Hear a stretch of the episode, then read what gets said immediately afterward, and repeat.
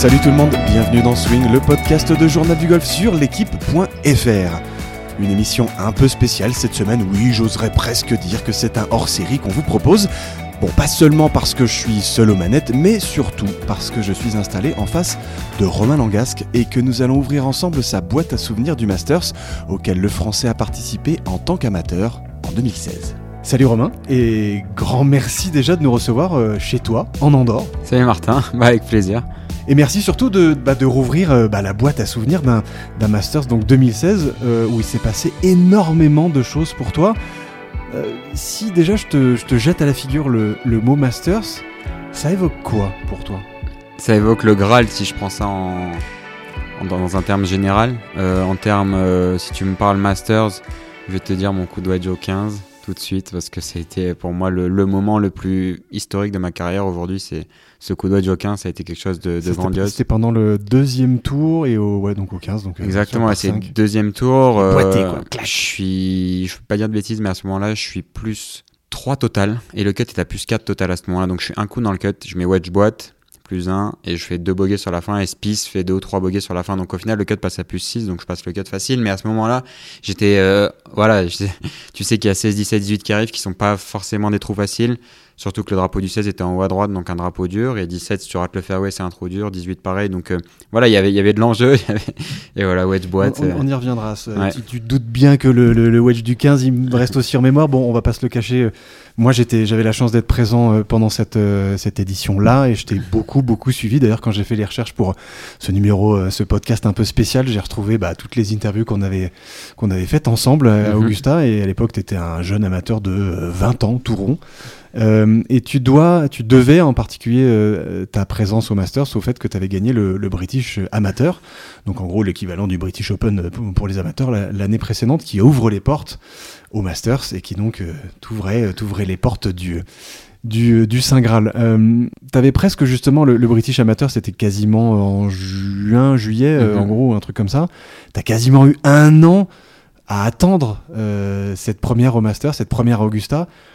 Comment, comment on vit justement ce côté un peu, euh, ouais, ça y est, j'ai accès au Saint Graal, mais euh, il faut que j'attende, euh, faut que j'attende 8 mois, quoi, 8-10 mois. Ouais, euh, ben je, je me souviens parce que quand j'ai gagné le, le British Amateur, euh, c'était censé être mon dernier tournoi en tant qu'amateur et j'étais censé passer pro dans, dans, la suite de ça.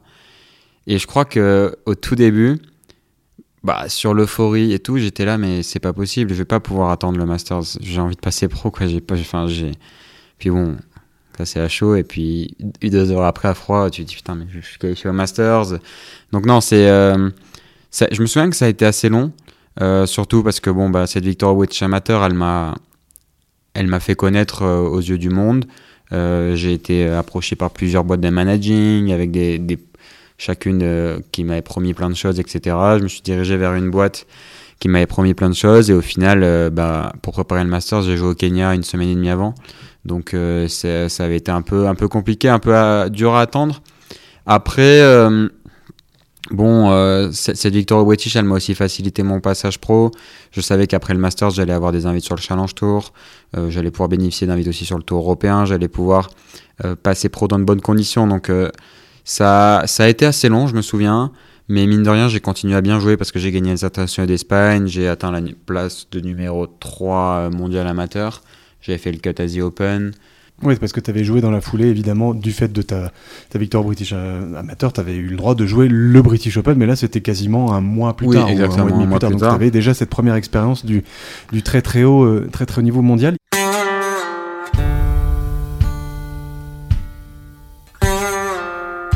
Il y a une petite tradition aussi, euh, juste avant le Masters, qui, qui réunit dans une compétition qui s'appelle la Georgia Cup, le vainqueur en titre, enfin champion en titre de l'US amateur et le champion en titre du British amateur. Et le champion en titre de l'US amateur euh, cette année-là, enfin l'année d'avant, c'était mine de rien Bryson de Chambaud, dont on entend évidemment beaucoup parler aujourd'hui puisqu'il a gagné l'US Open tout court maintenant, Ouais. c'est le tenant du titre. Euh, c'était une épreuve en match play et je crois que tu l'avais battu 4 et 3. De, tu, Ouais. tu te souviens de, de, de, de quoi De cette rencontre-là, de ce, de ce, de ce warm-up, on va dire, de une semaine avant Augusta? Ouais, bah voilà, enfin, je me souviens, euh, c'était c'était une, une compétition incroyable sur un parcours euh, qui était euh, incroyable. Ce, enfin, ce parcours était vraiment, je crois que c'était je me souviens plus le nom du golf, mais c'était Je un. l'ai plus non plus, je t'avoue. Ouais. On est deux. Je sais pas si c'était pas. Bon, je sais plus. Ça, ça, ça, changeait en tout cas. un beau parcours un- géorgien, quoi. un très beau parcours, mythique, golf privé, donc de très bonnes conditions. Voilà, j'étais avec mon papa, moi, sur le sac, qui était venu me cadayer. Voilà, ça, ça restait une rencontre. euh, tu voyais qu'aux États-Unis, bon, il y avait quand même pas mal de public. Il y avait, c'est quelque chose qui est, euh, bah, c'est, c'est une tradition et c'est une tradition qui est, qui est chaque année et qui a beaucoup d'importance pour eux. Donc, euh, non, moi, je me souviens, bon, c'est, c'est spécial comme ambiance parce que bah, tu as le parcours qui est réservé pour toi. Donc, pendant trois jours, tu es Bryson et Romain sur le même golf qui sont juste là pour faire 18 trous en fait au final et, et cette rencontre. Euh, bah voilà, j'avais j'avais très bien joué au golf, il avait pas forcément peut-être fait son meilleur golf et euh, bah, j'avais gagné assez facilement ce jour-là. Euh, voilà, non, après je me souviens qu'il y avait eu un après la rencontre un grand repas avec la remise des prix et aussi un un question-réponse avec les gens euh, qui nous avaient suivis de ça, qui posaient des questions et des réponses. Et enfin, je me souviens d'un Bryson qui avait été très cool, très ouvert, très, enfin, et qui a toujours gardé. voilà, on n'a pas eu la même trajectoire jusqu'au jour d'aujourd'hui. Je suis devenu un bon joueur, c'est devenu un top player, donc on n'a pas eu le- la même euh, réussite pour le moment, mais en tout cas, à chaque fois qu'il me croise aujourd'hui, je pense qu'il sait qui je suis et il sait. euh, bah voilà que, que, que je l'ai battu euh, et il se rappelle je pense de, ces moments-là et il a jamais euh, enfin il est jamais passé à côté de moi sans me faire un signe ou sans me dire bonjour tu vois donc je pense que voilà ça, ça montre à quel point cette rencontre et, et cette victoire au British Amateur ou à l'US Amateur peut te faire rentrer dans une dans une cour où euh, tu gagnes un peu le respect de certaines personnes et où bon bah voilà c'est quand même euh, le Graal mondial amateur et ça reste euh, unique Au-delà de cette, cette victoire qui est pas vraiment anecdotique, parce que quand même, Ouais. euh, voilà, c'était une, c'était une façon aussi de te préparer. En- encore une fois, la Georgia Cup, c'est une semaine en gros avant le début euh, du vrai Masters, Mhm. Masters tout court. Euh, à quel point ça, donne ou pas confiance dans ce que tu fais? Est-ce que tu te sens bien aux États-Unis? Parce que ça fait quelques, jours que tu y es déjà, peut-être même quelques semaines. Euh, on sait que c'est ça, un tout. Enfin, je veux dire, un premier Masters, euh, évidemment, c'est un truc complètement dingo, mais il y a tout ce cirque, euh, on va dire sportif, de, culture sportive aux États-Unis. Il faut être habitué. C'est d'autres genres de parcours, c'est un autre genre d'herbe. Ça fait, du bien justement à la confiance, ce genre de, de, de warm-up là.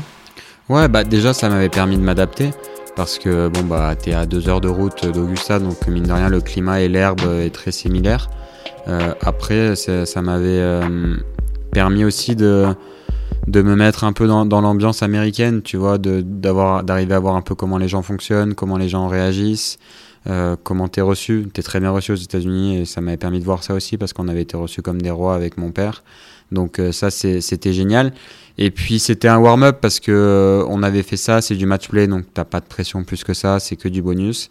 Et euh, après ça, enfin on était, enfin moi je me rappelle que j'étais excité, et je pense que mon père aussi, parce qu'on allait euh, en suivant à Augusta pendant quatre jours, reconnaître les lieux, prendre prendre la température de l'endroit.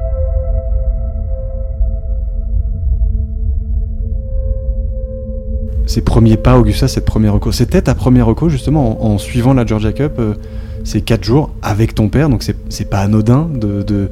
d'aller à Augusta avec, euh, bah, avec son papa, on- t'as une relation évidemment de père et fils, mais Mhm. vous êtes évidemment très proches tous les deux. euh, c'est ton papa, il joue au golf. Enfin, je veux dire, comment ça s'est passé ces premiers pas, ces premiers moments dans le dans le sein des saints, quoi. Écoute, je veux pas dire de bêtises, mais je crois que j'ai fait lundi, mardi, mercredi, jeudi.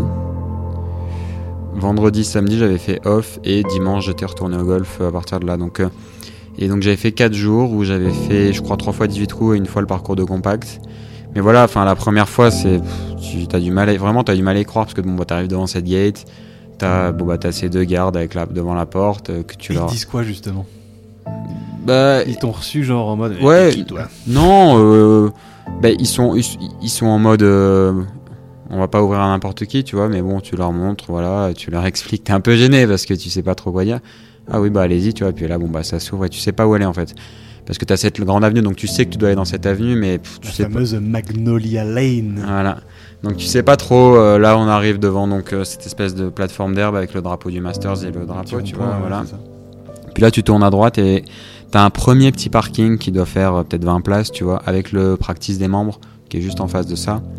Puis là, c'est pareil, tu te gares et en fait, t'as un grand clubhouse qui est un peu, euh, tu vois, un par étage, ouais, par étage. Des petits niveaux. ouais. et tu sais pas où elle est quoi. Et il me semble qu'il y a un gars qui est venu nous accueillir, tu vois, et qui nous, bah, voilà, pareil, euh, welcome, donc là, la visite, etc.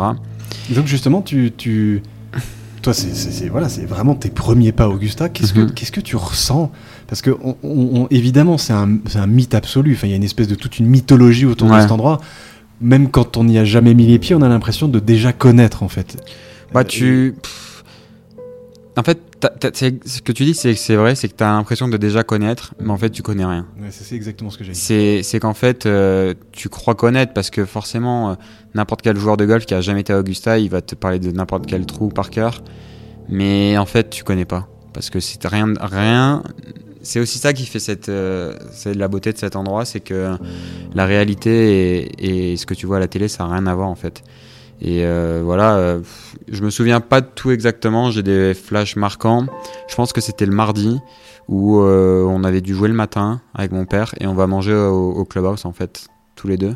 Et il y a Mickelson qui rentre dans le clubhouse et qui s'assoit à la table à côté de nous et qui vient nous dire deux mots, bonjour, qui vous êtes, enfin sympa, tu vois. Euh, et euh, Jason Day aussi qui était là en train de s'entraîner euh, au chipping green et qui était venu me voir pareil, super sympa. Donc voilà, enfin, après, après de ça, je me souviens avoir fait des recos, t'es obligé d'avoir un caddie local qui est, que j'avais pris, qui était vieux, qui avait 80, 78 ou 80 ans, vraiment quelqu'un de vieux et qui était très relou. Qui m'a- qui- qui m'a beaucoup servi, mais qui était J'allais dire qu'il était trop cool, intuition et tout, et qui était non, bah, qui était quelqu'un d'adorable, mais mais j'aurais pas pu l'avoir sur mon sac pendant le tournoi parce que déjà, je l'ai eu quatre fois et il m'a répété peut-être euh, 20 fois dans la journée qu'il fallait être du bon côté du drapeau euh, tout le temps, tout le temps. Ce qui était tellement vrai. Mais bon, euh, moi, c'était lourd, tu vois. Mais, mais non, voilà, donc j'avais eu ce gars-là qui, qui m'a écadé pendant ces quatre jours et, mon père qui nous suivait. Voilà, enfin, c'est c'est un rêve qui devient réalité tout simplement, en fait. Et donc, il y a cette première euh, entrée à Augusta, mais il y en a une qui m'a beaucoup marqué aussi. C'est cette première reco avec du public, en fait. Ouais, parce oui, que- parce que c'est un peu c'est un peu une réalité c'est que Augusta il y y a vraiment deux visages d'Augusta il y a l'Augusta l'Augusta National Golf Club qui est un club très privé très machin où Mhm. il faut être coopté machin et où il y a personne Mm. et, et mine de rien c'est une grande propriété c'est très vaste et à l'Augusta pour le Masters avec mais un monde de dingue Mhm. et c'est plus du tout le même euh, c'est plus du tout le même Atmosphère, non? atmosphère et même euh, euh, lay-up, euh, façon de voir l'endroit, quoi. Euh, tout Non, est beaucoup va. plus quadrillé. euh, C'est ça, que- c'est ça que t'as ressenti. Et Comment tu En fait- comment t'as ressenti les choses justement quand le public est arrivé? Par exemple, sur un départ comme le 1, tu vois, qui est un endroit, en fait, le départ du 1, euh, qui réunit le putting green qui est derrière, qui réunit le green du 18, le départ du 10, le green du 9, et du départ du 1, donc on aperçoit le green du 2 aussi. C'est un endroit qui est très, très, très, très ouvert, en fait. Donc c'est vrai que quand t'es là avec ton caddie et ton papa, bon, bah, t'es vraiment seul au monde et bah, c'est une sensation de, de bonheur et de, et de plénitude. Mais le jour où le public arrive, c'est plus rien à voir parce qu'en fait, euh, tous ces endroits-là sont blindés de monde et t'as vraiment ce, ce dessin du parcours en fait qui se qui se dessine et qui se visualise en fait vraiment euh, enfin visuellement tu vois tu, tu vois vraiment ces allées de gens t'as pas de tribune à Augusta euh, enfin les trois quarts du temps T'en as pas des, t'en as- pas des masses, t'en as quelques-unes quelques-unes. 15-16, mais bon, bref. mais t'as beaucoup de tribunes naturelles en fait qui sont les gens et ça c'est très impressionnant et moi ça m'avait vraiment euh, marqué et, euh, et je me souviendrai bah, de cette mise en jeu du 1 euh, qui, qui était très facile je trouvais ça là très facile en fait euh, les jours de reco et tout et le jour où, où t'as le public qui est au bord du départ qui On- t'entoure On, euh, on en reparlera un peu plus précisément. Si... Garde un petit peu cette petite, tiroir du souvenir, il m'intéresserait beaucoup. Enfin, il m'intéresserait beaucoup, c'est très français. Il m'intéresse beaucoup. J'aimerais bien qu'on revienne justement que quand il n'y a pas de public, quand tu es avec juste ton père, mhm, et juste donc ce, ce caddie local, tu te souviens de son prénom ou pas du tout? Pas du tout Un vieux. Ouais, il, est- vieux il- caddie. il était assez vieux Comment ça se passe quand tu reconnais comme ça un mythe absolu qui est Augusta euh, pour la première fois, en plus t'es avec ton père, euh, ça fait des mois, comme on l'a dit il y a quelques minutes, que tu attends, euh, tu attends ce moment-là. Est-ce que tu t'autorises un peu à, à profiter du moment où tu es déjà en mode il faut quand même que je reconnaisse le truc proprement, que je fasse attention à ci, à ça? Alors là, d'instinct, j'allais te répondre euh, non, franchement, tu kiffes. Ouais. Après, euh, ça, ça fait partie de l'instinct d'un joueur aussi d'essayer d'être là et de reconnaître et tout ça, mais non, c'était. c'est dur de répondre parce que je me souviens pas bien, mais les premières recos, c'était euh, euh, Dream Come True, tu vois. C'était vraiment genre, je, je, kiffais, tu vois. tous les jours, c'était voilà, rien juste de rentrer dans Manuel la et tout ça, c'était incroyable. Donc, euh, surtout que c'était des recos qui n'étaient pas des recos en fait, parce que j'avais encore lundi, mardi, mercredi, enfin pas mercredi parce le route par 3, mais lundi, mardi qui étaient des vrais recos avec mon caddie Axel, qui était mon caddie à ce moment-là. Et ça, c'était euh, c'était la vraie différence, c'est que c'était. Et puis bon, t'as as, le public et tout, ça rajoutait une atmosphère euh, différente qui, qui, faisait tournoi, tu vois. Mmh. L'avant, c'était pas le tournoi, c'était c'était c'était un bonus en fait, tu vois, c'était euh, de profiter de ces 5 jours qui sont mis à disposition aux joueurs qualifiés au Masters pour venir s'entraîner sur le golf d'Augusta. Parce que tu peux venir quand tu veux, en fait, je crois, pendant la période, à partir du moment où tu as reçu ta lettre jusqu'au Masters. As genre... En, gros, euh, à partir du moment où c'est ouvert jusqu'au. voilà, exactement. Tu as genre 5 jours où tu es autorisé à venir. Et... Donc voilà, c'est un bonus en fait. Tu utilises euh, ton crédit Augusta national, quoi.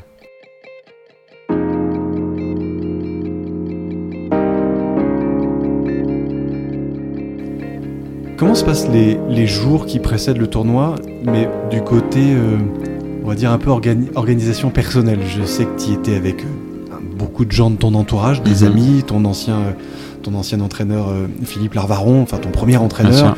Bon, évidemment, Benoît du Colombier, qui était ton entraîneur à l'époque aussi, était, était présent. Et je me souviens qu'il y avait ta maman, il y avait ton père, évidemment, mhm. il y avait, ta, douce et tendre. Il y avait une, petite colonie de, de supporters. Tout le monde logeait au même endroit? Euh, alors on avait loué deux maisons.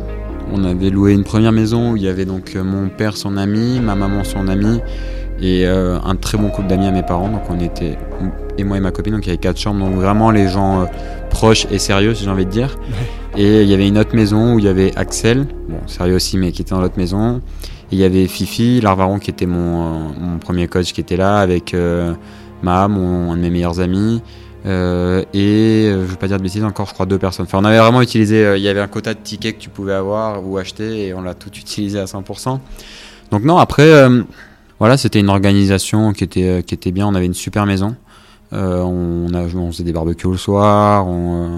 D'ailleurs, c'est quelque chose que j'ai gardé parce que le dernier British Open que j'ai fait, on avait fait par on avait loué une super maison. J'aime bien, tu vois, me retrouver en famille avec les gens que j'apprécie autour de moi dans ces périodes-là. après voilà, j'étais amateur, je découvrais, c'était euh, c'était vraiment la découverte pour moi et je faisais de mon mieux possible. Euh, et voilà, j'essayais pas, je me posais pas les questions de comment, quoi, que. On essayait voilà de, on découvre aussi, tu vois. On nous avait dit il faut louer cette maison, cette maison. Ok, on a loué cette maison, cette maison. Il faut, faut se présenter là à telle heure. Faut voilà, tu vois, on a, on a suivi aussi un peu le, le, guide, le guide qu'on avait, euh, qui était, qui était, qui était, qui était tous les papiers qu'on avait reçus, etc. Et ça, c'est ça qui, a, qui nous a vraiment guidés. Et non, franchement, j'ai passé une, une, très bonne semaine cette semaine-là. Et euh, j'ai pas de mauvais moment en fait de, de cette semaine au Masters. On repart, euh, on repart justement euh, quelques jours maintenant avant le, avant le début de la compétition. On se retrouve sur les phases des vrais recos, comme on disait, là où il y a du mhm. public, là où le terrain commence à ressembler de plus en plus à ce qui va être pendant, pendant le tournoi. Euh, il y avait un autre Français euh, cette année-là qui s'appelle Victor Dubuisson, qui est un, de tes amis très proches. Mhm. Euh, à quel point il a été, lui, important en amont de ce Masters, quelques mois avant peut-être, ou même en amont, quelques jours avant, quelques heures avant, dans ton appréhension de la magnitude de ce tournoi et de l'endroit en lui-même d'Augusta? Bah, Déjà, on a fait deux recos ensemble. voilà, il a. Enfin lui, il avait déjà joué là-bas, donc il connaissait l'endroit, il connaissait le parcours, il connaissait l'atmosphère. Donc, euh, il avait été euh, de très bons conseils. On avait énormément parlé. On avait mangé aussi une fois un soir ensemble. On avait, enfin voilà, c'était euh, c'était un peu mon mon grand frère du parcours, tu vois. Et bon, en plus c'était mon idole, tu vois. Moi, j'étais encore amateur à ce moment-là, donc lui, il était dans ses années, dans ses grosses années où il jouait très très bien au golf, où voilà, où, ça déroulait. Donc donc non, bah, il avait été un super guide avec plein de bons conseils, plein de voilà. Et puis en plus il, a son jeu, mais j'ai un jeu qui ressemble pas mal au, sien, tu vois, assez feeling, assez offensif. Donc euh, c'était aussi bien de voir comment lui jouait le parcours, de quel choix il faisait, de quel club prenait, de quelle trajectoire il tapait sur certains trous. Donc euh, non, c'était c'était idéal pour moi. Je pense que ça a été une grosse qualité de ne pas être seul français pendant mon premier master, tu vois, et d'avoir quelqu'un aussi euh, avec qui passer du temps autre que ma famille, avec qui passer du temps sur le parcours. Parce que ça fait du bien de pouvoir parler français, de pouvoir faire une reco un peu où tu déconnes, etc. Parce que si t'es amateur tout seul, ouais, super, il y a Roy McIlroy qui vous tient, je me mets à Crowry, mais c'est pareil, tu fais une reco à Crowry, c'est génial, mais c'est de la pression. Tu peux dire ce que tu veux, c'est de la pression de faire une reco à Crowry, t'as du public, t'as as du mouvement, t'as des autographes. Voilà, c'est... Enfin, moi, il y a un jour où j'ai fait... Euh, je veux pas dire de bêtises, mais je crois que c'est le mercredi où j'ai fait genre 11 euh, trous et j'ai coupé... Euh, ou 10 trous, et j'ai coupé au 10 à droite pour remonter. Et je me présente au départ du 18 au cas où il y a une place, et c'est Rory au départ avec Chris Wood, je crois. Mhm. Et ils me disent, vas-y, joue avec nous, tu vois. Bon, bah, je vous le dis avec Rory, mais bon, c'était, euh, c'était irréel, tu vois, le monde qu'il y avait. Donc, donc, ouais, non, ça a été, ça a été je pense, euh, vraiment un, point positif de pouvoir euh, échanger et partager ces moments-là avec.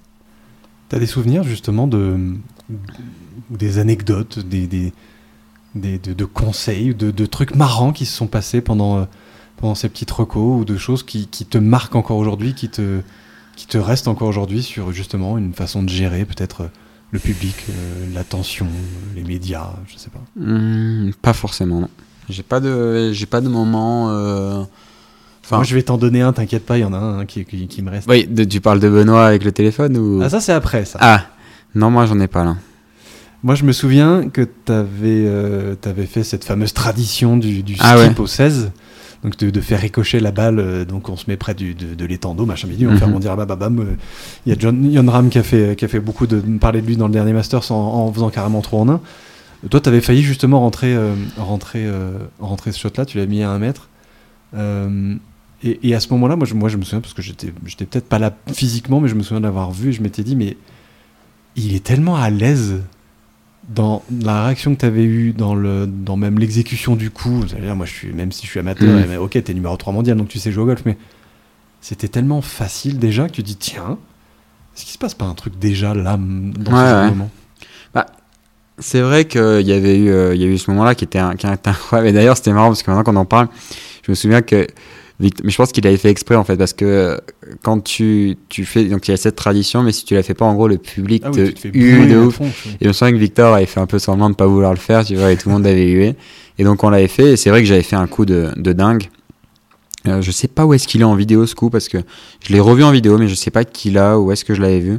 Mais ouais bah, j'avais mis un mètre tu vois donc euh, incroyable et euh, mais enfin moi je suis pas du tout enfin je crois pas du tout à je, crois que ce qui doit arriver doit arriver, tu vois. Et cette semaine-là, au Masters, il m'est arrivé plein de choses incroyables, tu vois. C'était mon dernier tournoi en tant qu'amateur et je pense que voilà, ce coup-là est arrivé parce qu'il devait arriver avec tout ce qui est arrivé d'autre. Et euh, voilà, c'est des souvenirs euh, incroyables. Et euh, bah évidemment, tu m'as ouvert un peu la porte sur le fameux, la fameuse histoire du téléphone de Benoît. Benoît du Coulombier, qu'on connaît, qu'on connaît un petit peu, pas, pas tête en l'air, il est pas tête en l'air, mais des fois, il fait pas trop trop gaffe à, à ça. Raconte-moi cette histoire du téléphone portable sur le parcours, si je dis pas de bêtises. C'est tellement banal en fait, parce que c'est une histoire qui devrait pas être une histoire, mais en fait, en plus, vraiment de ce que je me souviens, on est au départ du 10 avec Victor et on attend parce qu'il y avait un peu de monde. Et, euh, le souvenir que j'ai, c'est euh, Benoît qui nous dit à Victor et moi Oh les gars, faites une photo tous les deux, ce sera un super souvenir pour moi, machin truc, un truc comme ça. Puis là, lui, peinard, qui sort son téléphone, tu vois. Et on rappelle que le téléphone est mais, mais rigoureusement, mais, mais scrupuleusement interdit à Augusta. Interdit à Augusta. Benoît avait le sien aussi parce qu'il était rentré avec nous dans les voitures, etc. Donc euh, c'est vrai que nous, euh, par notre entrée, il n'y a pas de gros, En gros, les seuls qui peuvent potentiellement avoir leur téléphone dans leur poche parce qu'ils n'ont pas intérêt à le sortir. J'avoue, je, l'ai un peu fait une fois ou deux. C'est typiquement les membres des médias et l'entourage des joueurs. Exactement. Et euh, donc, je me souviens de Benoît, tranquille, qui se met là et qui. et puis qui va pour prendre sa photo et bah là-bas il n'y a pas de coach pas coach euh, mm. public pas public c'est la même, euh, règle pour tout sauf nous les joueurs qui à la limite pouvons utiliser notre téléphone mais encore que c'est pas très bien vu et euh, bah là, les gardes qui viennent tout de suite voir Benoît, mais genre, euh, enfin, enfin, pas content, genre, on va te dégager du golf, tu vois. Et bon, heureusement, tu vois, l'expérience de Victor euh, qui a tout de suite été et qui a dit non, non, mais c'est mon téléphone, c'est moi qui ai demandé qu'ils prennent la photo, et donc tout est rentré en ordre. Mais c'est vrai que voilà, coup de flip, parce que tu es juste en train de prendre une photo de tes deux joueurs qui sont en Masters à ce moment-là, et tu te retrouves avec deux, deux flics qui, te, qui veulent presque te mettre dehors du golf et t'enlever ton badge pour la semaine. Quoi. Qui potentiellement aurait pu foutre euh, à la porte votre coach à tous les deux. C'est ça. Au moment d'une semaine qui est quand même un peu importante. quoi. Complètement. Benoît, quoi. Euh, ben justement, j'ai un autre souvenir de Benoît euh, du Colombier qui est en rapport avec le, le par 3 contest, donc le, le fameux petit, petit concours de par 3 qui se joue le mercredi juste avant le Master, c'est auquel toi, tu as pris part justement avec Victor. Euh, Il y avait Victor, Benoît qui te cadayait toi. Ouais, ou- moi. ou- ouais, voilà. Donc il a la, la, la chasuble, du, du- donc il est tout fier, et voilà, c'était un moment assez, assez rigolo. Et, et de- dans mon souvenir, alors tu me dis si je dis une, gros bê- une grosse bêtise, mais il y avait une grosse, grosse partie juste devant vous. Ouais. Genre les légendes, genre player. euh, Non, Nikos, t'avais euh, Ricky Fowler. Justin Thomas et euh, Jordan Spieth, Donc il y avait un peu méchamment du monde. méchamment du monde. Et c'est en plus l'année où au 1, 2, au 3, si je ne dis pas de bêtises, au 3 ou au 4, au 4 euh, Fowler et, Et Thomas, euh, Thomas, enchaînent le trou en 1 Ouais. sur le même trou. Donc c'était un peu, un, un peu la grosse folie. Et il y a une, une petite tradition aussi sur ce. c'est- une terre de tradition, on va dire. Augusta, il y en a plein des petits des trucs comme ça. C'est qu'au départ du 9, donc le dernier trou de, ce- de ce trou-là, les caddies, donc les, les compagnes, les coachs, les, les amis, machin bidule, sont plus ou moins autorisés à taper une balle. Tu te Ouais. souviens de ce qui s'était passé pour Benoît ou pas? Ouais, bien sûr. Raconte-nous parce que ça aussi, ça fait partie de l'histoire un peu rigolote et de, de ce côté, pas, pas au sens. euh, L'idée, c'est pas de se moquer, c'est de montrer à quel point l'ambiance, euh, ce qu'elle était en fait. euh, Ouais, bien sûr. Entre vous. Bah, déjà, le 9, c'est un des trous les plus durs de ce concours de par 3 par parce que c'est un ouais. tout petit par 3 mais qui est en green en île avec deux petits plateaux sur le green. Et euh, il doit quand même y avoir, euh, pas dire de bêtises, mais un 120 mètres, tu vois, 115, 120 clairement. mètres. Et euh, bah non, mais après, il y a aussi un autre facteur, donc je pense qu'il y a la pression forcément parce que t'as beau être Benoît du Colombier quand tu te retrouves, voilà, avec, parce qu'il y a beaucoup de monde pendant le concours de par 3, il y a du bruit, il y a- Il y a une grosse, a- en fait, il y a une grosse butte naturelle Ouais. derrière le green qui est noire de monde à ce moment-là. Exactement. Alors évidemment, en plus, quand il y a des grosses parties d'Américains, ça draine du monde. donc, euh, donc, euh, Et donc voilà Benoît qui prend, un- qui prend un club parce qu'on lui, on l'encourage. Enfin, vous l'encouragez. On, lui demande et forcément c'est c'est obligatoire en fait c'est qu'à partir du moment où tu mets la, la- tu t'aimais l'idée ça doit se faire et bon il y a aussi le fait qu'il avait la combi la chasuble, euh, ouais, gros qui est, qui est une espèce de combi euh, qui est, qui est une intégrale, de- une- intégrale, une espèce ouais. de combi de, de, de garagiste, on va dire. Voilà. Blanche. et, euh, et il nous a fait un super swing qui a fini en je sais même c'est même pas une une socket parce que la balle est partie à gauche en fait je pense que c'est une caponne du tube en fait une caponne de la fin c'est un coup qui est qui est, Truc vra- assez improbable. qui est très improbable mais voilà il a marqué l'histoire du 9 d'Augusta et Avec un joli plouf et une hilarité assez euh, de- de- partagée de partout. Voilà, il, nous, lui, il nous a beaucoup fait rire et je pense qu'il s'en souviendra aussi euh, un bon moment. Comment est-ce que, en tant qu'amateur, on est traité euh, à Augusta? Parce que c'est c'est un statut un peu évidemment très particulier. Bon, évidemment, tu es invité euh, par, le, par le club, mais euh, mais il y, a, y, a, y, a y, a un- il y a un traitement particulier qui est réservé aux amateurs. Euh, je pense qu'on est les mieux traités, à vrai dire. Je pense que, bon, forcément, t'as les- peut-être les anciens vainqueurs, mais on est vraiment, euh, enfin, on est vraiment dans une catégorie euh, chouchouté, quoi. Mais Vraiment. con- concrètement, ça se matérialise comment ce côté chouchoutage? C'est pas beau, hein, mais t'as compris. Ben, on a. Moi, je me souviens d'a- d'avoir jamais manqué de rien. euh, toujours des gens qui viennent te voir, te demander comment tu te sens, si tout se passe bien, si tu as besoin de quoi que ce soit à n'importe quel moment. Bah, le repas du lundi soir avec euh, bah, le, le Crow's Nest qui est, qui est aussi ouvert à nous. Le Crow's Nest, c'est en gros pour euh, dire aux gens qui connaissent pas du tout le golf ou qui connaissent pas des masses le master, c'est un endroit dans le clubhouse qui est une sorte de, de petit nid, de petit dortoir qui est réservé aux amateurs ou aux invités, Ouais. mais en, en général, c'est là où les amateurs En fait, sont censés en, fait euh, donc à Augusta, il y a, y, a, il y a le clubhouse, il y a un locker room avec un espèce de restaurant qui est un peu pour euh, monsieur tout le monde, enfin, monsieur tout le monde et les invités de, des membres.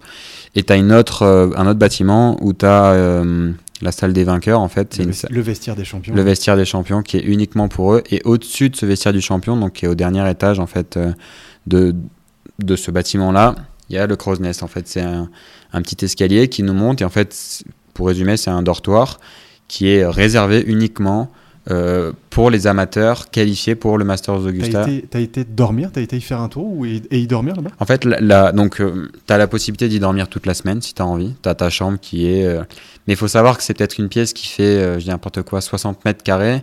Et euh, c'est vraiment. euh, bah, L'image, elle, elle est horrible, mais c'est euh, comme dans les toilettes en Angleterre où tu as juste cette petite porte en bois qui est pas fermé en haut, pas fermé en bas, qui sépare chaque chambre en fait. Tu vois, donc c'est vraiment un dortoir avec une salle de bain. Et la, la tradition, c'est d'y dormir le lundi soir, qui est le soir où il y a le repas réservé. réservé. aux, amateurs. donc moi j'ai forcément fait la tradition et j'ai dormi là-bas le, lundi soir. Et tous les amateurs avaient dormi là-bas, dont Bryson aussi. Euh. Et il paraît qu'on y dort super mal. Ah, horrible. Moi, j'ai des souvenirs euh, d'avoir mal dormi parce que j'avais eu froid. Euh, et parce que, bah, en fait, tu es au-dessus du départ du 1. Et à Augusta, la préparation du parcours se termine le soir tard et se, recommence le matin tôt. Donc, tu es vraiment bah, dans l'ambiance du, tournoi et dans le dans l'atmosphère du tournoi, mais dans l'atmosphère de hors joueur, tu vois, dans l'atmosphère des greenkeepers, dans l'atmosphère de l'organisation, de tout ça. Donc, il euh, fallait le faire. C'est, quelque chose que, que, bah, que, c'est une image à la con, mais que Tiger Woods a jamais fait, tu vois, parce que euh, ah si si, peut-être Tiger il l'a fait. Ah, si, mais euh, peut-être que n'importe quel. 96. Ouais, il l'a fait Tiger, mais que peut-être ben, Rory. Je crois pas qu'il ait gagné le amateur ni le British amateur. Ah, par exemple, j'en ai fait. Donc, tu vois, c'est quelque chose que tu. Enfin, moi, j'ai coché cette case-là de me dire, euh, j'ai dormi dans le Crow's Nest et, euh, et voilà, non, ça reste. Euh, enfin, pareil, ce soir-là, avec le, le, dîner des, des amateurs.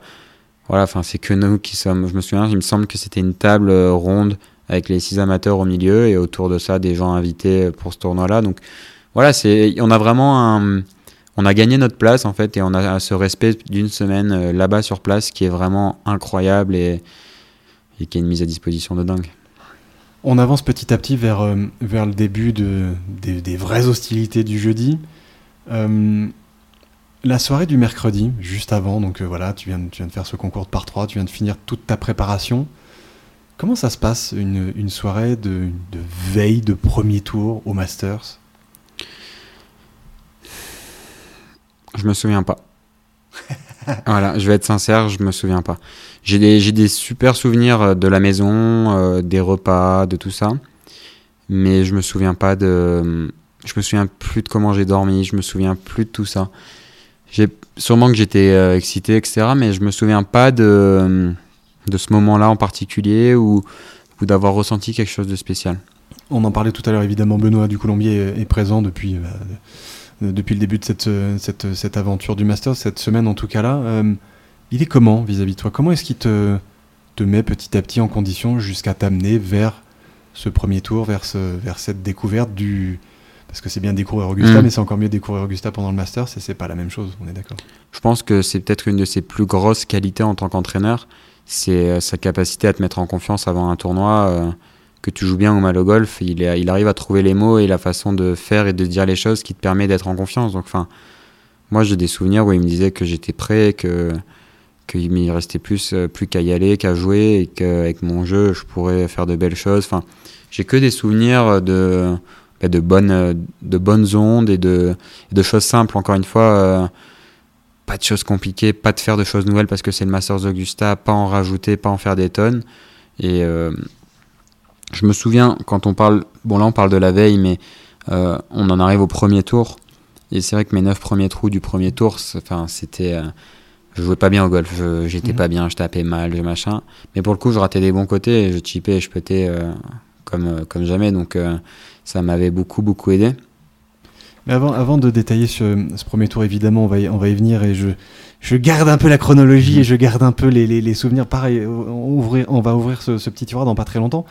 Mais là, on se retrouve au matin justement de ce fameux premier tour et de, de, de, de, ce premier Masters, clairement. Tu te souviens de, je sais pas, de, de, ce réveil, du petit-déj, des, des, mots de tes proches, de, de, de, bah, de la route, pour, euh, même si euh, les maisons ne sont pas très loin du club en général, mais mmh. faire un petit peu de route, voilà, y a, y a, la, la, tension commence à monter, la pression de l'événement commence à, à grimper dans, dans, ta tête ou pas du tout? Ouais, c'est sûr que oui, parce que c'est dur de répondre parce que je me souviens pas c'est marrant parce que ouais, c'est intéressant. J'ai fait. Ça, ça, dit long, c'est-à-dire que ça t'a pas marqué plus que ça. Non. J'ai fait un peu abstraction de ça et je, je suis pas capable de te dire comment je me sentais, comment je. Je me souviens plus. Franchement, je me souviens plus. Il y a 5 ans quand même. Hein, pas, ouais, ouais. Mais pas hier, après, il y a tellement eu de moments en fait qui m'ont marqué pendant ce Masters que ces moments-là, ils sont passés un peu outre. Et, euh, et, du coup, euh, enfin, j'ai ressenti des émotions tellement plus fortes dans d'autres moments et que euh, j'ai eu du mal à. Non, non, là, je peux pas te répondre parce que je sais plus. Eh ben, on va avancer un petit peu. Tu viens de finir ta séance de practice, tu viens de. De, de, voilà, de boucler les derniers petits putts. C'était à 5-10 minutes du départ et tu vas commencer à, à, te pointer vers ce fameux départ du 1. Et mmh. là aussi, il y a quelque chose qui est assez impressionnant, même d'un point de vue public, c'est cette espèce de petite haie entre il y a une espèce de, de, de, carrefour de public là dans ce coin-là, entre Mhm. le putting green qui est près du départ du 1, il y a, donc comme tu le disais il y a quelques minutes, il y a le départ du 1, il y a l'arrivée du green du 18, il y a le départ du 10, donc c'est un vrai carrefour de gens. Et pour aller vers ce départ du 1, il y a une sorte de. Il y a stop, il y a les, les marshals qui, qui, qui font des haies d'honneur, enfin Ouais. des, des, haies de, gens. T'as as un souvenir de ça, de cette, de cette sensation de devoir un peu fendre la foule pour aller vers ce départ du 1 et, et lancer ton Masters? Alors, j'ai. euh, avant de parler de ça, j'ai un autre souvenir qui m'avait pas mal marqué. C'est euh, le mercredi. Si je me trompe pas, quand, avant de partir sur le parcours, je me pointe sur. Il y, a en fait, il y a un putting green qui est juste derrière le départ du 10, c'est le départ du 1. Ouais.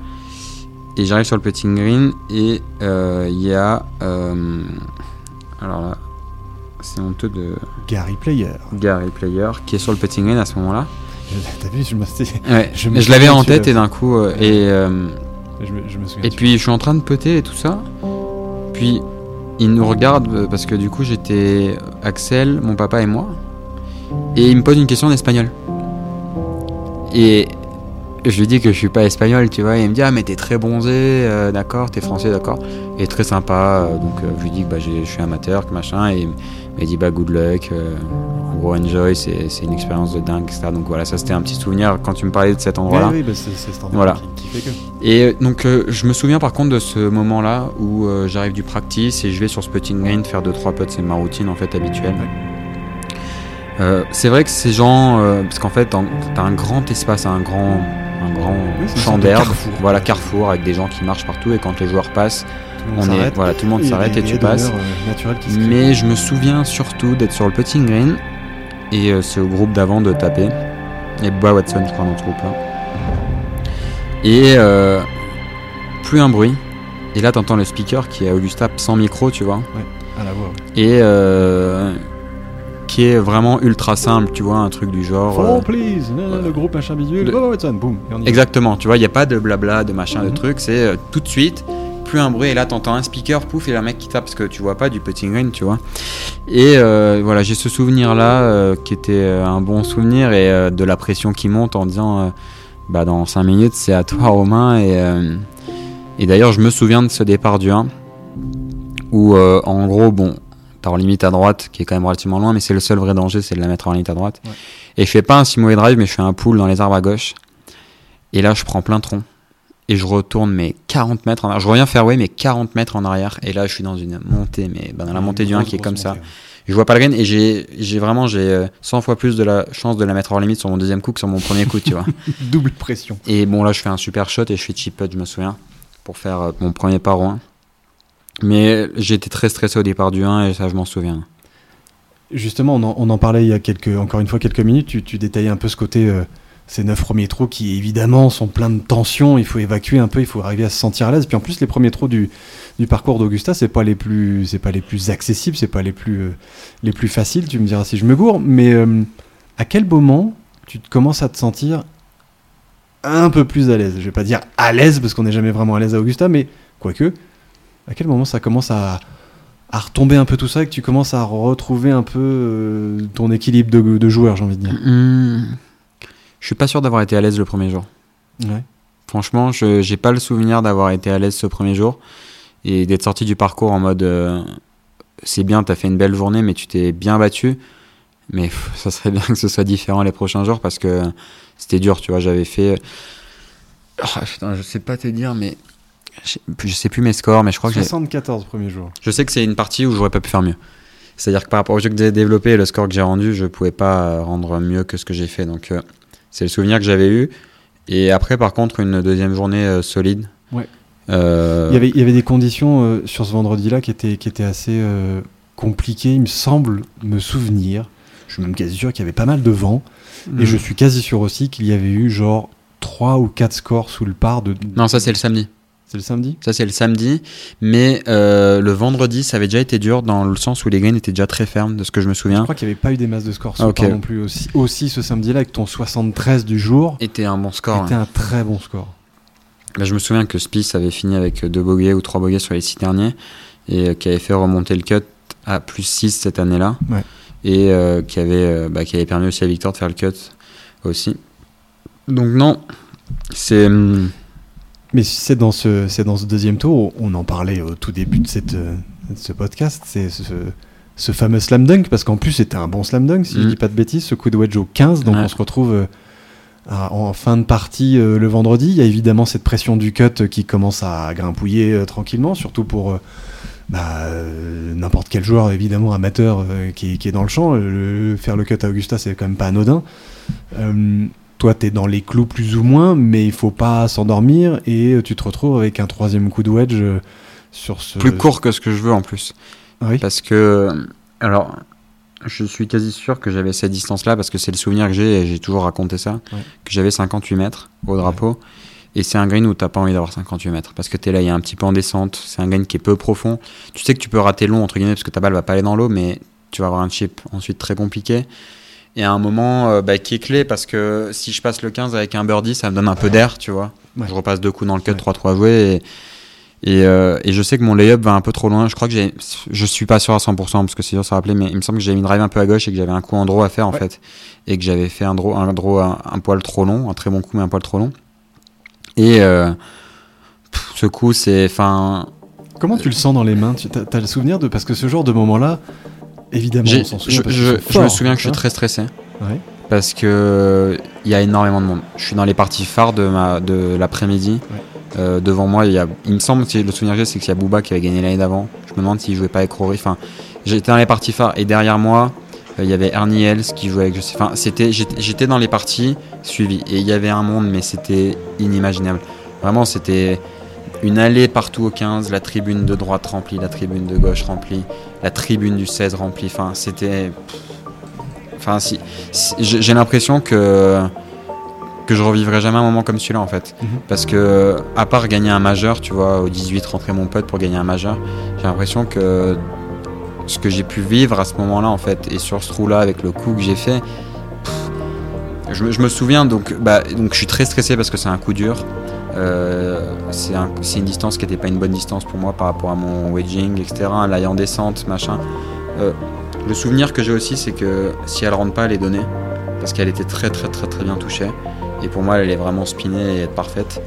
Mais voilà, donc premier rebond, deuxième rebond, plein trou et basta. Quoi. Et puis là, euh, là j'en ai à chaque fois que je le raconte, j'en ai des frissons. C'était irréel. Ce qui s'est passé, c'était irréel parce que là, tu te prends en pleine figure les fameux euh, rose, rose, les hurlements, mais euh, c'est du, délire. Puis en plus, à cet endroit-là du parcours, on se retrouve dans une sorte de petite cuvette et ça résonne en fait. Ça résonne de dingue. C'est improbable. C'est euh, improbable. J'avais un souvenir de la Rocco où je suis au départ du 14 et Rory est au 16. Il fait 3 ans au 16 pendant la Rocco cette année-là et ça fait un bruit. Comme j'avais jamais entendu un bruit. le, green du 16 et le départ du 14, bon, c'est pas très, très, très, très loin, mais il, doit y avoir 300-400 mètres. 300-400 mètres. Et il y a eu un bruit. Mais quelque chose d'inimaginable. On, s'est dit, bah, c'est sûr qu'il y a eu un 3 ans 16, tu vois. Et là, moi, ce que j'ai. Enfin, euh, au départ du 16, je pouvais pas taper. Je, tremblais, je, j'ai fait un coup, une top en slice dans le bunker, plogué en plus. Enfin, tu vois, bon, je fais une super sortie de putt, je fais bogey, mais ce qui était, j'étais très content. Mais je pouvais plus taper. Je, pour moi, c'était quelque chose qui n'était pas imaginable de ressentir des émotions pareilles. De, puis, puis donc, je rentre le coup. Entre le moment où je rentre le coup et je vais chercher ma balle dans le trou, c'est du bruit comme jamais j'en avais vu. Ininterrompu. Ininterrompu. De là, ça s'interrompt, mais juste le temps que les gens finissent et que les autres du 16 finissent. Et puis entre le green du 15 et le départ du 16, c'est pareil, il n'y en a que pour moi à ce moment-là parce que les gens ils sont comme des malades, tu vois. Et ils veulent je me souviens, ils veulent me taper dans la main, machin. Enfin, c'est ce qui arrivait, c'était c'était irréel, vraiment, c'était irréel. Tu te sens à l'aise là-dedans? Euh, J'ai adoré. J'ai adoré, mais c'était tellement nouveau que dur à gérer, tu vois, dur à. Euh, c'était c'était ouais, c'était un inquantifiable, franchement, inquantifiable. comment justement t'as as géré au soir de ce cut-là et au soir de cet exploit-là en particulier? Euh, le début ou la continuité d'attention médiatique qui est de fait importante. On Mm. est au Master, c'était un des amateurs du, du truc. euh, bon, évidemment, tout le- tous les médias français étaient, étaient sur toi depuis le début, euh, dont, dont, dont moi. Mhm. Mais, mais je me souviens que ça avait quand même été un peu. Il y avait un petit buzz autour de toi ce soir-là. Mhm. Comment tu l'as géré, cette attention médiatique importante? Avec du recul, mal. C'est-à-dire? Parce que pour moi, j'avais rempli mes objectifs. C'est-à-dire que passer le cut du Masters, ça y est, j'avais fait mon tournoi, tu vois. J'avais, j'avais fait quelque chose qui n'était pas prévu. J'avais, j'avais fait mon tournoi et, Mhm. et je me souviens que pour moi, c'était que du bonus et que j'allais partir pied au plancher maintenant et que j'allais y aller, tu vois, attaquer les drapeaux, machin, truc. Et à- avec le recul et l'expérience que j'ai aujourd'hui, tu vois, c'était, bah, c'était une grosse connerie parce que déjà sur un parcours facile, c'est pas forcément évident de partir avec cet esprit-là, mais sur un parcours comme Augustin en plus qui le samedi a montré vraiment ses dents et qui a été vraiment euh, peut-être une des journées les plus dures euh, du parcours d'Augustin là-bas. Ça a été violent. Euh, Enfin voilà, euh, il y a eu cette interview avec Bernard Langer qui, qui en gros euh, me lance des éloges alors que c'est un mec qui a jamais lancé d'éloges à personne. Oui, parce que tu joues avec Bernard Langer et Ouais. avec euh, Hunterman. si Hunterman. ouais. bon, qui ont été des, des super partenaires de partie. Euh, bon voilà, Bernard, bah, qui, qui, a, qui, a, qui a- moi je connaissais pas non plus très bien la personne, euh, qui a été très sympa avec moi. Euh, qui a, il y a eu pas mal de moments où bah, du coup il m'a, il m'a, enfin il m'a beaucoup félicité. Il m'a, il y avait une rumeur, enfin il y avait eu un article qui était sorti comme quoi euh, ses enfants ou sa femme avaient dit euh, qu'il avait parlé de moi pendant tout un repas chez lui alors qu'il avait jamais parlé de golf à table avec eux. Enfin des choses assez, assez spéciales, tu Mhm. vois. Et pour moi, je te dis, enfin, d'avoir fait ça, d'avoir passé le cut, d'avoir vécu ce moment au 15, enfin, c'était, c'était, incroyable. C'était, c'était une autre. Enfin, j'étais rentré dans un, tu sais, dans, dans ce, dans ce contre, enfin, dans ce, dans ce nuage où, où il m'arrivait rien. Tu vois, j'étais, j'étais bien, quoi. J'étais machin. Et bon, bah, malheureusement, Malheureusement, Augu- Augusta t'a remis un peu de. de, de- t'as fait redescendre très très vite de ton pour, nuage. pour moi, pour le moi, samedi. Pour moi, le, le samedi, il, il est à cause de- du fait que j'ai mal géré justement ce, ce- ce vendredi soir, samedi matin, où euh, bah, c'était. Mais même autour de moi, mes parents, euh, les, les gens qui étaient là et tout, c'était incroyable, tu vois. Tu, tu, tu, j'étais avec des gens qui m'ont vu grandir. Tu te rappelles quand j'avais 3-4 ans, je commençais le golf avec mon père, à passer le cut du Masters à 20 ans. euh, Enfin, voilà. Justement, on- la, la soirée du vendredi, elle se passe comment dans Je la maison Tu sais pas non plus?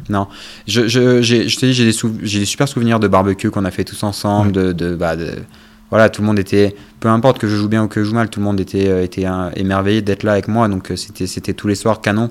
Mais je me souviens pas le vendredi soir euh, ce qu'il y avait eu de plus ou pas de plus. Et donc le samedi, bah, le samedi, il se finit en, en forme de 83. Hum, plus 11. Euh, grosse, grosse baffe, euh, évidemment infligée par Augusta en Mhm. premier. Euh, Dur. Dur parce que. euh, rien s'était goupillé en fait ce jour-là. Alors, je m'accrochais, c'était très dur. C'était une journée vraiment très dure. Et je crois que je suis plus 4 ou plus 5 au départ du 12, si je dis pas de conneries, quelque chose comme ça. Et je tape un super shot au 12. Vraiment, j'ai le souvenir d'avoir tapé peut-être mon meilleur coup de la semaine au 12 et je prends une rafale contre. Et je me plug dans le bunker devant alors que je tape un coup, mais plein drapeau pour moi. euh, Enfin, dans, dans le ressenti des mains, Mais tu vois, bon, euh, sort, c'est ça quoi. faut savoir que ce jour-là, je crois que si je fais plus 5 ou plus 6, je fais top 12 du tournoi, tu vois, et je me requalifie pour l'année d'après par rapport au quatrième tour que j'ai fait. Ouais. Donc tu vois, si à ce moment-là, je mets ma balle sur le green, je fais peut-être birdie ou par, t'as le 13 qui arrive, 14, 15, 13, 14, 15 qui peuvent être un passage. Ouais, tu peux qui avoir le peut bien momentum. euh, voilà, du tu peux avoir le momentum. Et là, bam, double, et je crois que je passe à plus 7. Si mes souvenirs sont bons, je crois que je passe à plus 7 à ce moment-là, et malheureusement, je termine mal ma partie. Et là, coup de massue, là. Là, coup de massue parce que, parce que t'as l'impression que tout ce qui s'est passé les 10 derniers jours, euh, ben 83 pour n'importe quel golfeur, que tu sois 3 d'handicap ou euh, professionnel encore pire, c'est horrible. Que ce soit Augustin un troisième tour ou que ce soit euh, n'importe quel Grand Prix ou quoi, 83 c'est rabaissant, tu vois. C'est un score, euh, c'est un score de basket, tu vois. Enfin, Ouais. moi j'appelle ça un score de basket. Et euh, non, non, ouais, dur, dur parce que t'as l'impression, enfin, j'avais l'impression euh, bah, d'avoir gâché un peu tout ce que j'avais fait jusque-là. euh, et, et en plus Bryson qui jouait, euh, qui, qui jouait bien. En plus, on était les deux seuls à repasser le cut et Oui, donc il y avait toujours ce match dans le match de, de Tu vois, finir le meilleur amateur euh, au final. voilà, meilleur amateur à Augusta. Il y avait, voilà, bon, lui après, il a, ça a été un peu dur aussi. Je crois qu'il termine dans la 30e, mais il était un point de la tête euh, au départ du 18 le samedi où il fait trip malheureusement. Mais Non, euh, samedi dur. Dur, mais voilà, euh, le mot, ça a été. il reste une dernière journée à Augusta. Peux jamais savoir si c'est peut-être ma dernière. S'il faut, ça enfin, on sait jamais. je- J'espère pas. hein, et je- J'ai envie de gagner Augusta, c'est c'est un rêve, mais. Mais s'il faut, c'était mon dernier jour à Augusta et mes derniers pas sur ces greens là. Donc c'était vraiment. euh, le mot, c'était voilà, une dernière fois kiffer, quoi. Y aller, euh, tout donner. euh, et juste redescendre sur terre et jouer le golf comme il doit se jouer, quoi. Et là, ce soir-là, ce samedi soir-là, Triste. triste, j'imagine, Ouais.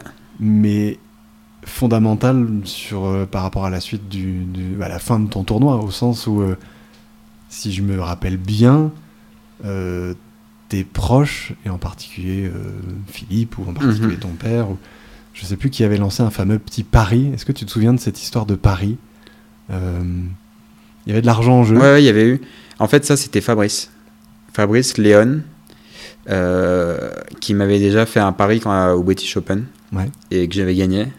et euh, qui m'avait fait aussi un. Mais il n'y avait, pas que- il y avait pas que Fabrice. En fait, c'est Fabrice qui a lancé le truc. Et je crois que mon père l'a fait et qu'un ou deux autres amis l'ont fait. Tu te souviens des termes du pari, Euh. de- de- d'en gros du défi qu'on te proposait, des espèces de, de, de- de défis qui pouvaient te Alors- permettre de t'enlever cette idée du 83 et de te concentrer sur le dernier jour. en fait. C'était. De rien. Tu les connais, les toi, les termes ou pas? Moi, je m'en souviens plus. Je crois que c'était 50 euros par coup en dessous du Voilà, par. La somme, je sais plus, mais je crois qu'il y avait une histoire comme ça. Je crois que c'était. Je veux pas dire bêtises, mais je crois que Et c'était. t'avais quelque des bonus par birdie en plus, je crois. Ouais, voilà, c'était une connerie comme ça. euh. Bon, c'était cool, hein. Et franchement, c'est vrai que ça m'avait, euh, ça m'avait redonné, redonné le boost. Mais, euh, mais voilà, ouais, non, euh, c'était, mais c'était dur. Franchement, c'était vraiment un coup de, coup de massue parce que, et encore, dans mon malheur, le coup de cul que j'ai eu, c'est de pas être dernier. Parce que sinon, je faisais mon dernier tour Augusta Avec de ce tournoi-là avec l'amateur qui était champion du club et qui est ça n'a pas la même saveur tu vois et je me retrouve à jouer avec euh, Cameron Smith Ouais. qui est aujourd'hui euh, top 20 mondial depuis 2 ou 3 ans Ouais. et qui joue vraiment très bien au golf petit jeune australien avec sa coupe euh, molette, là. exactement Et sa moustache Et, fou, qui a euh, fini d'ailleurs deuxième du Masters euh, en 2020. exactement Et- et euh, qui euh, avec qui on avait passé une bonne partie et qui avait fait je crois moins 1 ou moins 2 ce jour-là donc on avait passé un bon moment et voilà bah c'était en fait ouais, qu'est-ce qui reste malgré tout de, de, ce, de ce vilain score de basket, comme tu l'appelles, et que j'aime bien les appeler aussi comme ça, Ouais. j'avoue. Même si j'en fais beaucoup plus que toi, bah, c'est d'habitude. Euh, Qu'est-ce qu'il en reste 5 ans après de ça De cette expérience, de cette amertume, de ce côté Rien. un peu, waouh, Rien? Rien parce qu'il y a le dimanche D'accord. Rien parce qu'il y a le dimanche. En fait, le, le- le dimanche, il, il passe un coup de gomme sur, euh, sur tout ça, en fait. Parce que euh, il me permet de finir top 40 du tournoi. il ça, en fait, énorme parce que le samedi, j'ai l'impression d'avoir tout gâché. Et le dimanche, euh, j'ai l'impression d'avoir oublié le samedi, en fait. Tu vois, donc. euh, mais ce Masters, il a été ascenseur émotionnel de dingue. Il s'est passé tout- toutes ces choses-là. Et en fait, ça s'est tellement bien terminé avec ce back nine, enfin ce dimanche en général, mais Ouais. ce back nine et tout ça que que ça pouvait pas mieux se terminer, ça pouvait pas mieux. Justement, dans, dans quel état on, on redéveloppe un peu, on, on tire un peu la, la, la, la botte de laine, j'ai envie de dire, la ficelle. On se retrouve au dimanche matin, donc de. En plus, c'est pas n'importe quel tour. Ce tour-là du dimanche Augusta, c'est censé être, à ce moment-là, je crois que tu le sais, ton dernier tour en tant qu'amateur. Court. Tu passes Mhm. pro au lendemain du Masters. Ouais. Donc, mine de rien, est-ce qu'il y a cette espèce de petit enjeu en plus de se dire j'ai fait une belle carrière amateur, il faut bien la finir. C'était aussi le mot du samedi soir. Bon, il y avait certes ces enjeux-là, mais Les enjeux de Paris, tu veux dire ouais. c'était, euh, c'était attends, on, on va oublier. Et attends, c'est ton dernier tournoi, dernier tour en amateur. Enfin, voilà, euh, ça clôture, tu clôtures ton dernier, ton statut amateur sur un dernier tour à Augusta. euh, C'est la classe. c'est incroyable, tu vois. Donc non, voilà, après, euh, je suis reparti au combat, en fait. Je suis reparti euh, dans le kiff. Un peu moins couillon, parce que le samedi, je suis parti tellement... Pour moi, j'avais tout, j'avais- tout réussi, donc c'était c'était maintenant, je kiffe, tu vois, j'y vais, bam. Et voilà, le dimanche, bah, je suis parti, concentré, avec ma stratégie, et puis ça s'est ça s'est très bien déroulé. Dans mon souvenir, ça s'enclenche pas plus que ça au début sur les 9 premiers. C'est pas. Je joue très bien au golf. C'est pas dégueulasse au sens euh, golf, évidemment. Bah, en Non, plus, bah, tu me dis que tu joues très bien, donc c'est vraiment pas dégueulasse. Mais au niveau un- score, ça, ça, ça Ouais, tombe pas, ça. quoi. Bah, je suis plus un l'aller, les Ouais. conditions étaient meilleures, le parcours se jouait... euh, tu joues en plus un peu tôt le matin de fait, hein, Ouais. donc euh, dans des conditions entre guillemets plus euh, Et clémentes. Je joue tôt exactement, conditions un peu plus clémentes, et je joue très bien au golf. Je joue solide, je suis plus un à l'aller, et je crois que je fais 3 putts au 9 en plus, si je me trompe pas, Ouais. pour passer plus un à l'aller. Donc euh, voilà, des très bien. Et euh, Et puis, on arrive bah, sur ces 9 derniers trous. En plus, Bah, les 9 derniers trous du dimanche à Augusta, c'est. euh, meilleur euh, 9 trous de toute ma carrière. Ça commence au 10. donc Ce grand par 4 en descente avec ce énorme toboggan de glaive gauche, machin que tout le monde connaît, mais bon, quand on n'y a pas été, on se rend pas compte à quel point c'est une, une descente de dingue. Et, et, et mine de rien, ce deuxième coup qui peut, selon la position de la balle, est pas évident non plus parce qu'il y a beaucoup de Mhm. pente. De mémoire, t'as un coup de fer 8 en main, tu me dis si je me gourre, et tu la plantes à genre. euh, Un mètre. et là, tout commence. Ouais. Ben là, coup, enfin, le backman, je peux te le faire. Je l'ai, enfin, c'est comme si c'était, c'était ancré en moi. Je, je fais coup de bois 3 parfait, coup de, coup de fer 8 euh, à 1 mètre, 1 mètre 20 en descente gauche. Et ça reste des putts compliqués à Augustin, 1 mètre 20 en descente gauche droite. Je le mets, je me souviens, je serre le point parce que pour moi c'est, un moment important. Mhm. Je reviens dans le par. Et puis derrière, bah, ça déroule. Enfin, Et c'est... ça déroule, et alors là, j'ai un souvenir, moi, très très précis parce que bah, je t'avais suivi quasiment Mhm. toute la partie, je crois. Et j'ai un souvenir de te, voir au 11, qui est pour moi, et je crois pour beaucoup de gens, euh, le drôle plus de parcours. le trou le plus sélectif, mais, mais- Mhm. mais- et surtout ce deuxième coup, en fait, surtout le dimanche, avec un placement de drapeau drapeau, à gauche, classique à gauche. T'as as le petit là qui est en jeu, enfin, Mhm. faut envoyer un tir. T'as mis un drive, mais genre de, de, de foufou. Mhm. Et je crois que t'as un coup de fer 7 en main ou un truc comme ça. Exactement. Et j'ai encore le son, parce que j'étais placé un tout petit peu en avant, et j'ai encore le son de la balle part comme une fusée de te voir en mode limite conquérant, presque limite à marcher vers le coup. Avec Et- les plein drapeaux, je me rappelle. Et, euh, et il est incroyable ce coup. Ouais. Il en dit long sur, sur qui tu es à ce moment-là. Ouais, ouais.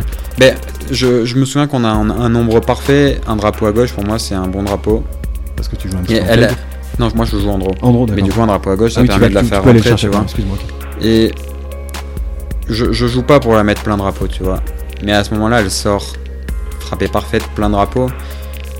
Et vu la qualité du coup que je viens de taper, dans ma tête, elle peut, elle peut que être parfaite, tu vois. Et elle finit 7-8 mètres longue, tu vois. Mais bon, c'est la zone incroyable sur ce drapeau-là. Et le, le truc, c'est qu'en fait, euh, j'ai fait que des coups parfaits. Et le seul coup que j'ai raté sur ces 9 trous-là, j'ai rentré le chip derrière, en fait. Donc ça, C'était au 16. tu vois, ouais. Parce que donc là, je fais le par. Derrière, au 12, je, je me mets coup de fer parfait, euh, hauteur drive à gauche. Je mets pas machin. 13, j'attaque en deux. Je me mets à gauche du green, bord du green, du green à T'attaques en deux et dans mon souvenir, Des pins. je crois que ton caddie Axel, il, était voulait pas, pas. trop trop trop Non, pour. parce que j'étais sur les pins à droite. J'étais dans les aiguilles de pin. Ouais. Et je me mets à gauche du green, chip de putt. Donc là, je fais le par en plus. Trou d'après, coup de fer à donner sur le euh, 14. 14. Et là, au 15, euh, parce que le coup du 15, on n'en parle pas beaucoup. Mais je mets coup de rescue à drapeau à droite à 3 mètres, 4 mètres, tu vois. Et c'est un coup d'hybride, c'est pareil. Euh, il me semble que c'était pas vraiment le coup. Et que je dis à Axel, je l'ai quoi. Laisse-moi faire, je l'ai. Parce qu'à ce moment-là, t'es en mode. euh, on lâche tout, quoi. Et- on, et on en lâche tout, on kiffe. et du- je, zone, quoi. et je joue bien, tu vois. Et, il me semble qu'à ce moment-là, enfin, le coup que j'ai tapé sur ce trou-là, si tu le vois pas tout de suite en arrivant, tu peux pas le taper parce que ma balle elle est sortie sur la tribune à droite, en draw avec un drapeau à droite, au ciel. Et je me souviens de l'avoir volé et de me dire putain, je sais pas où elle va finir. parce que je sais pas en fait euh, comment elle va finir ou pas. Puis Ouais. elle tombe de haut. Je me mets à 4 mètres pour Eagle. Donc là, birdie. Donc là, je passe moins 3 sur mes 9 donc moins 2 pour la journée. Et, et juste avant, avant de partir au 16, parce que là, il y a quand même une grosse, grosse histoire aussi au 16, évidemment, mais c'est quoi ton dialogue interne, justement, entre ce presque ce coup de bois 3 du 10, où là, ça commence, le premier birdie de la journée au 10, quasiment, ou même tout court. C'est quoi ton dialogue interne? Qu'est-ce que tu te dis? Est-ce que tu te dis quelque chose, d'ailleurs? Non, parce que je joue bien. Ouais. Je jouais bien ce jour-là, donc euh, j'étais dans ma. En fait, j'étais redevenu comme les deux premiers jours où je j'essayais de- juste de faire euh, ce... Enfin, ce que je contrôlais et pas de surjouer. En fait, le troisième jour, j'ai surjoué. Et le quatrième jour, non, j'étais là, j'étais bien, je, je jouais mon, mon golf et ça s'est déclenché en fait. Le fait d'avoir été patient, tu vois, sur les neuf premiers et d'avoir euh, juste accepté ce qui venait. Non, bah, ça, ça se passe, ça se déroulait. euh, mais après, voilà, on, on le sait, dans ce sport, il y a des, il y a des, euh, il y a aussi des, des momentum. Mhm. Et là, ce jour-là, j'avais le momentum euh, comme, comme jamais, tu vois. Et ça m'a, ça m'a réussi. Tu vois, dans le public qui est, qui, est, qui est dense quand même, même si on est entre guillemets en début de journée sur les premières parties, mais il y a déjà beaucoup de monde, Mhm. tu vois tes proches? T'entends euh, ton père, parce que lui, il, Ouais. il y allait. Hein, Mhm. Un- moi, je me souviens de, je me souviens d'avoir écrit, j'ai encore l'image, de, c'était un zébulon, quoi. Il Ouais, courait vers tous les coups, il était à bloc, mais de chez bloc, normal, c'est Ouais. ton père. Mais il était vraiment à bloc. Tu les vois, tu les entends Non. pas du tout? Moi, non, je, je fais vachement abstraction de. Enfin, il y a le départ du 1 qui est très stressant pour moi, n'importe quel aide tournoi. Ouais. Et après, une fois que je suis dans ma partie, je. Tu vois pas le public. quoi. Non, je vois pas. Enfin, je vois le public, mais Mm. je, je suis pas en train de chercher qui est là, qui est pas là, si je connais, si je connais pas. Voilà, je, je fais ma partie, je, je joue et, et j'avance. Et est-ce que tu te nourris malgré tout de, de voilà, tu commences à enquiller quelques birdies, euh, tu mets des sacrés shots, euh, tu viens de faire birdie au 15, tu te nourris un peu de cette, euh, ces vibrations que t'envoie le public euh, Ouais, bien sûr. qui te soutient mine de rien, quoi, qui applaudit, qui, qui, qui est là quoi. Ouais, carrément. Puis, euh, puis voilà, enfin, jouer sous le par à Augustin un dernier tour, ça restait euh, une belle performance. Et euh, tu, ça manque, tu vois, aujourd'hui le, public sur les tournois, et c'est euh, c'est quelque chose qui moi, euh, qui moi me manque. Et, euh, et franchement, c'est pas la même saveur, c'est pas la même. et c'est pour moi beaucoup plus facile de garder une bonne attitude quand il y a du public que quand il y en a pas, en fait, tu vois, parce que c'est le, public, enfin moi me cana- sur, sur, sur d'autres joueurs c'est le contraire, ça leur ajoute de la pression et tout ça, mais moi le public me canalise et me permet d'être encore plus dans ma bulle en fait que, que quand il y en a pas.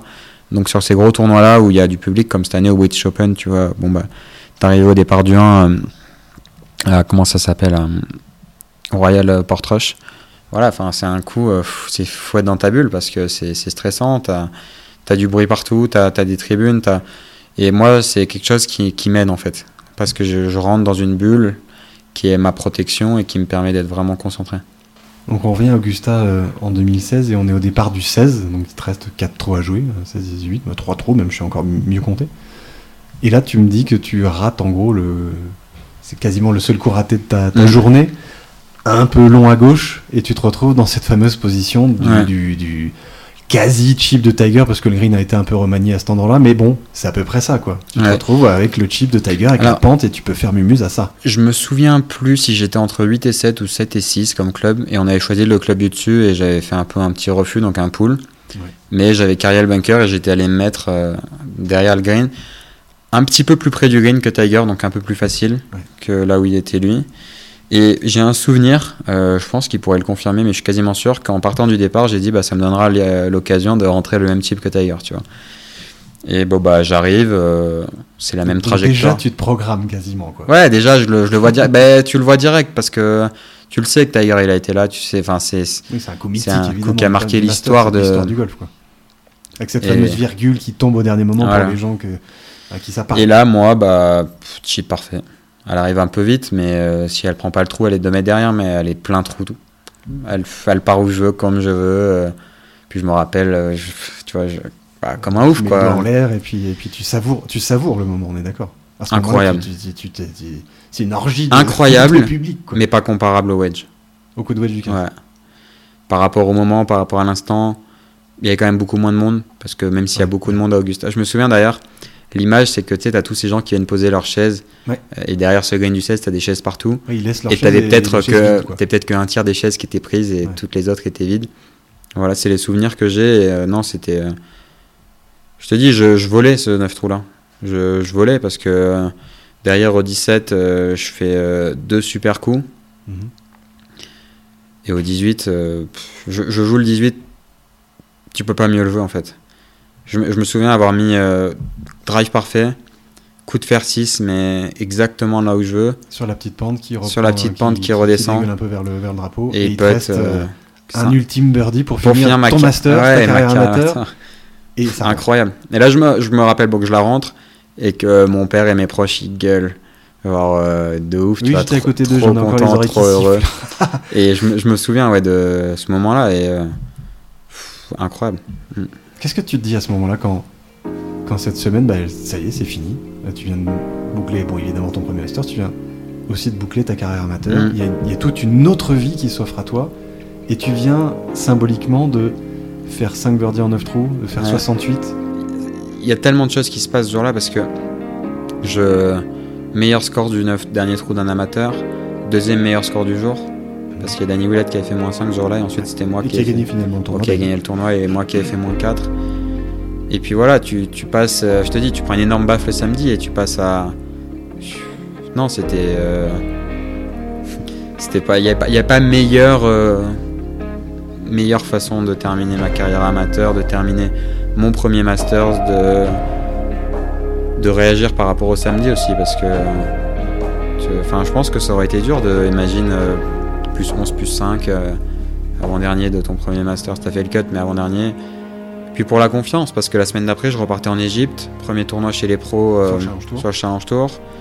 Tu termines par un moins 4 à Augusta, t'arrives en Égypte, euh, bon, C'est là, quoi. t'es là quoi, t'es- t'as- t'as pas terminé sur 83, 78 et tu retournes à la maison, tu vois. Avec le recul et avec ces. Voilà, ça fait 5 ans, quasiment, euh, ouais, quasiment jour pour jour, que, que, que tout ça s'est passé. Tu, tu te rends compte de, de ce que tu as finalement réalisé cette semaine-là Ouais.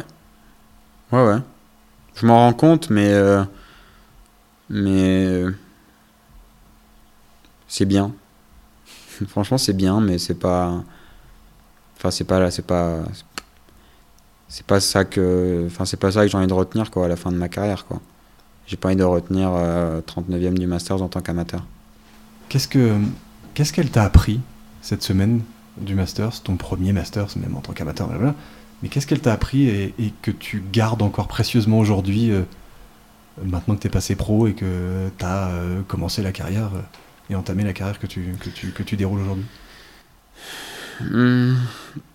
Bah j'ai, enfin, j'ai beaucoup d'espoir dans le sens où c'est mon premier Masters, j'arrive euh, en tant qu'amateur, donc beaucoup moins armé que ce que je peux l'être aujourd'hui, avec beaucoup moins d'expérience, beaucoup moins de, de choses en ma faveur, et j'arrive quand même à, être présent. Donc euh, je me dis que j'ai une chance de le gagner un jour, tu vois, de gagner ce, ce major-là un jour. Après, euh, c'est euh, c'est aussi assez dur parce que en fait c'est le tournoi le plus compliqué à, à obtenir tu vois et bon j'ai j'ai rien fait d'exceptionnel mais j'ai fait quand même une, une très belle saison sur le tour européen il y a deux ans et j'ai jamais atteint mieux que 92e mondial tu vois et c'est encore 42 places euh, en retard de la qualif du Masters tu vois donc euh, pouvoir y être, pour pouvoir y être. invité, quoi, parce que Pour- c'est réservé aux 50 Voilà. meilleurs mondiaux. Tu vois, j'ai déjà, je me suis déjà qualifié pour un US Open, pour deux British Open. Je vais jouer mon troisième cette année. Le Masters, c'est quelque chose qui est. Je me suis qualifié pour un championnat du monde aussi déjà. Voilà, le Masters, c'est quelque chose qui est différent, quelque chose qui est à part. Et, et c'est réservé vraiment aux meilleurs joueurs du monde. C'est pas. Il n'y a pas la place au. Enfin. T'as pas la chance de, le jouer si tu fais une bonne saison, si euh, tu joues bien sur un tournoi qui est qualificatif. Non c'est les meilleurs. Et euh, pour l'instant, j'ai pas encore été assez bon pour, pour m'y qualifier, pour y retourner. Et c'est ce que je retiens. Donc, euh, ouais, c'est cool parce que j'y ai déjà goûté. Mais, euh, mais c'est pas cool parce que j'y suis pas encore retourné. Et pour finir, si tu avais deux, trois mots clés, deux, trois mots qui résumeraient cette première euh, à Augusta et, et ce Masters tout court pour toi, ça serait lesquels? Ce serait. euh, putting. Ouais. Parce que j'ai puté comme jamais.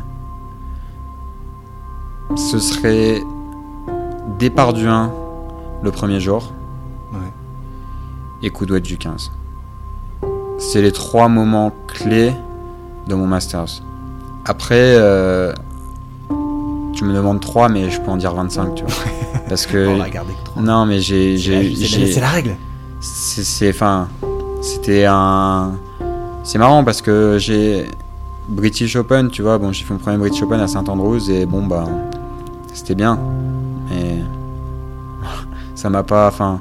Tu me demandes 3 moments clés de mon British Open à Saint-Andrews. Euh, je vais, là, je, là, maintenant, tu me demandes, je dis 1.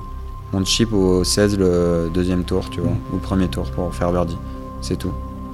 J'ai pas eu de, j'ai pas ressenti ça, j'ai pas. Et d'ailleurs, je m'en cache pas, tu vois, parce que j'avais euh, il y a deux ans quand je me suis qualifié pour le British Open à, Portrush, c'était en, Afrique du Sud. Et je, euh, je, finis ma partie, je finis deuxième du tournoi, les trois premiers se qualifiaient pour British Open, donc euh, on donne le drapeau ultra fier, machin. Et là, euh, il y a le mec qui vient me faire l'interview et qui me pose la question. euh, Bon, putain, c'est génial, bravo pour ta qualification et tout ça. euh, c'est vrai que ça va être un rêve d'enfant de gagner le British Open, tu vois.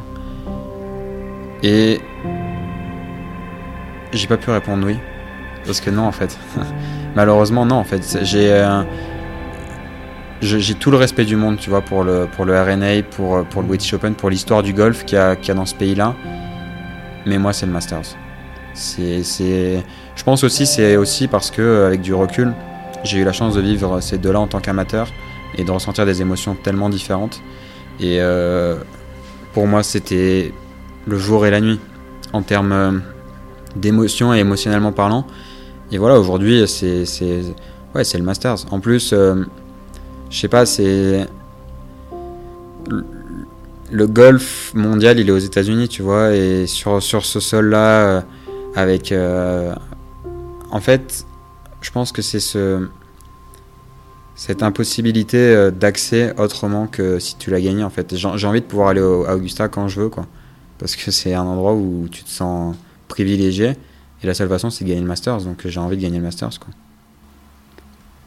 Eh ben ça marche. Grand merci Romain euh, bah, d'avoir ouvert en, bah, très grand euh, ta boîte à, à souvenirs de ce Masters 2016 qui est ton premier mais qui est pas ton dernier en tout cas. Moi je, le sens comme ça après voilà on verra. Euh, merci aussi de nous avoir accueillis euh, chez toi, ici, euh, en Andorre. et d'ailleurs, à ce sujet, vous retrouverez très bientôt dans, un futur journal du golf. un reportage bah, qu'on a réalisé pendant quelques jours, bah, justement à, ton invitation. Merci encore pour nous avoir ouvert en grand les portes de, chez toi pour qu'on se rende compte un peu mieux comment. C'est quoi la vie d'un joueur du Tour européen, en particulier la tienne, quand, on est, quand, quand on est chez soi en dehors des tournois. Et, et ce reportage-là, il était il était d'autant plus intéressant qu'on a même dû chausser les skis pour voir jusqu'où euh, jusqu'où tu nous emmenais. Donc c'était plutôt cool. Euh, merci évidemment à toutes et à tous de nous écouter toujours aussi nombreux euh, chaque semaine.